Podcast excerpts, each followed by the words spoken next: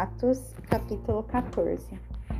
Quando chegaram a Icônio, procuraram a sinagoga, como sempre faziam, e pregaram ao povo. A mensagem convenceu judeus e não judeus, e não foi pouca gente. Mas os judeus descrentes começaram a difamar Paulo e Barnabé, semeando, semeando desconfiança e suspeita na mente do povo.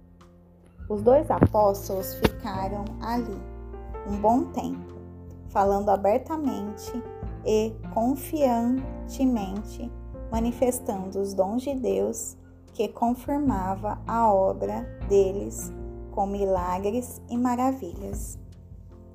No entanto, a opinião pública se dividiu Alguns ficaram do lado dos judeus e outros defendiam os apóstolos.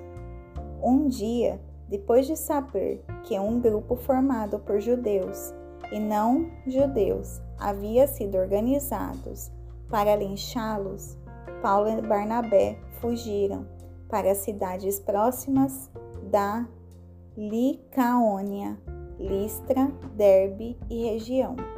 Ali prosseguiram anunciando a mensagem. Em Listra havia um homem que não podia andar, vivia sentado, pois era aleijado desde que nascera. O aleijado estava sempre estava entre os que ouviram, ouviam Paulo falar, e olhando nos olhos, o apóstolo viu que ele estava pronto para a obra de Deus, pronto para crer. Então disse bem alto para que todos ouvissem: Ponha-se de pé. O homem levantou-se e começou a pular e a andar, como se tivesse feito aquilo a vida toda. Quando viu o milagre, a multidão gritou, entusiasmada: no dialeto licaônico. Os deuses desceram a nós. Esses homens são deuses. Para eles, Barnabé era Zeus, Paulo, Hermes, o mensageiro dos deuses, pois era Paulo quem falava. O sacerdote do santuário de Zeus organizou uma procissão com bois enfeitados e o povo em fila caminhando para os portões prontos para o ritual de sacrifício. Quando Barnabé e Paulo perceberam o que estava acontecendo, trataram logo de impedi-los, sacudindo os braços, interromperam a procissão, dizendo: O que é isso? O que pensam que estão fazendo? Não somos deuses, somos homens como vocês. Estamos aqui para trazer a mensagem para convencê-los a abandonar estas superstições e abraçar o Deus vivo, o Deus que nos fez e tudo o mais, céu, terra, mar e tudo que neles há.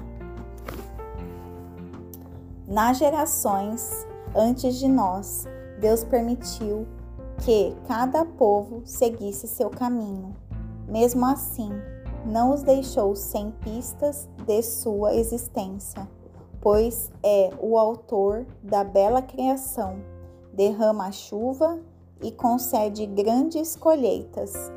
Se vocês estão alimentados e de coração alegre, isto é evidência de uma bondade que não merecem. Com tal protesto enérgico e com dificuldade, os dois conseguiram impedir o sacrifício que os teria honrado como deuses. Logo depois, alguns judeus de Antioquia e de Icônio apareceram na cidade e induziram a multidão a se revoltar contra eles. Eles surraram Paulo até deixá-lo inconsciente, arrastando-no para fora da cidade e pensando que estivesse morto, o deixaram ali.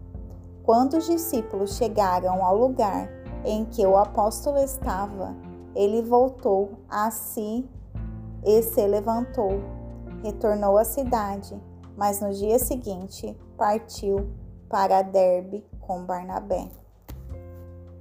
Depois de proclamar a mensagem em Derbe e estabelecer um bom grupo de discípulos, eles refizeram o caminho até Listra, depois até Icônio e em seguida a Antioquia, encorajando os discípulos e exortando-o a prosseguir na fé e a não desistir.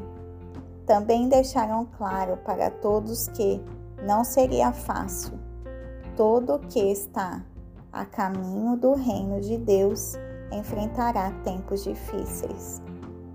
Paulo e Barnabé escolheram líderes em cada igreja. Depois de orar e jejuar, consagraram os novos líderes ao Senhor, a quem haviam confiado a própria vida. Fizeram o caminho de volta, sempre trabalhando e através da Pisídia chegaram a Panfilha e pregaram em Pergue. Por fim, chegaram a Atália e embarcaram num navio de volta. De volta casa, pela graça de Deus, depois de fazer um excelente trabalho. Na chegada, reuniram a igreja e apresentaram o relatório da viagem contando em detalhes como Deus os tinha usado para encarar a porta da fé, para que gente de todas as nações pudessem entrar. Ficaram ali algum tempo descansando com os discípulos.